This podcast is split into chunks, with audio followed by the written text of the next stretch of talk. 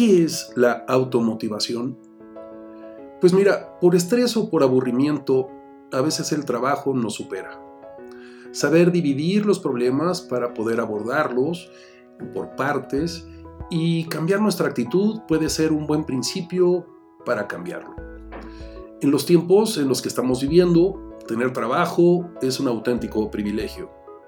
Dada la situación económica del mundo, pues verdaderamente si hemos podido salir adelante después de esta gran prueba que ha sido la pandemia, pues requerimos estar conscientes de que somos en realidad personas resilientes y personas capaces de seguir adelante.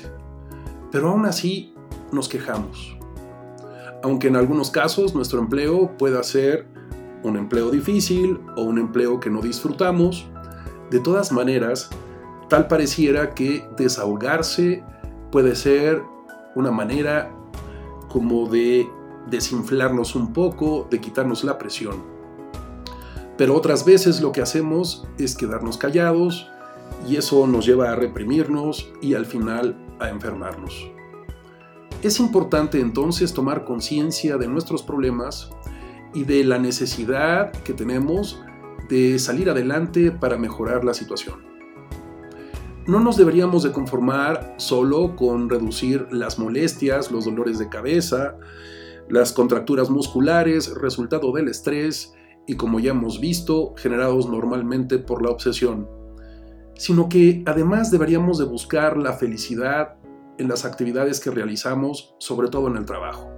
Requerimos encontrar algo que un experto de la Universidad de Stanford, Mijail Sistemihali, que es experto en felicidad y ha descubierto que es más fácil encontrarla en el trabajo que en el ocio.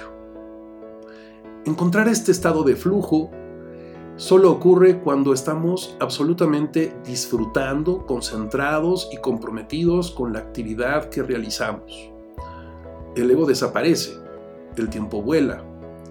Todo tu ser está allí y estás aplicando tus facultades al máximo se caracteriza por una sensación de gran libertad, gozo, compromiso y desarrollar habilidades.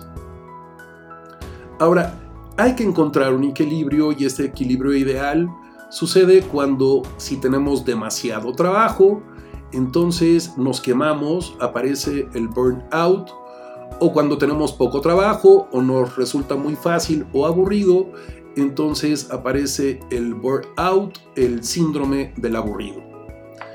Estos síntomas del burnout o burnout son muy parecidos porque se presenta cansancio, irritabilidad, desinterés por todo, dolores físicos. Sin embargo, hay una clara diferencia entre estos dos estados. Las personas que sufren burnout, que están estresadas, suelen decirlo e incluso presumirlo como, pues mira, a pesar de todo salgo adelante. Sin embargo, los trabajadores que padecen burnout lo ocultan. Sea cual sea nuestro caso, vamos a reflexionar sobre algunos puntos que quizá nos ayuden a optimizar nuestro rendimiento y aumentar nuestra satisfacción laboral.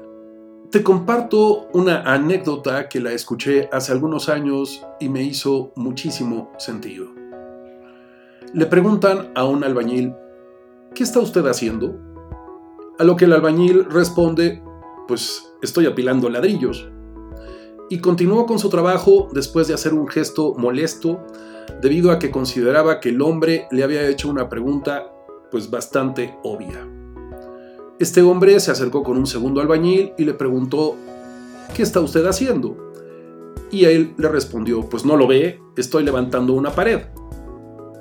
Sin embargo, se acercó con un tercer albañil y le formuló la misma pregunta. Y este tercero le contestó con gran orgullo, estoy construyendo el hospital infantil del pueblo.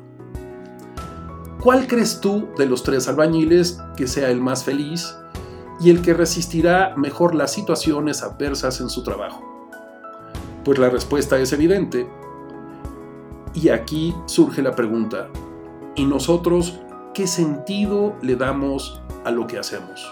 Aunque parezca paradójico en algunos casos, Encontrar al jefe ideal no será la solución.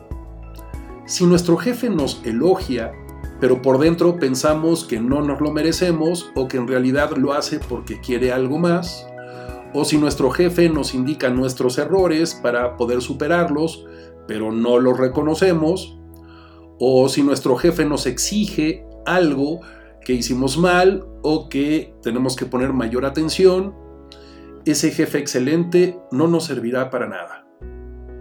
En realidad hay dos jefes, el externo y el interno. Y ese interno somos nosotros mismos.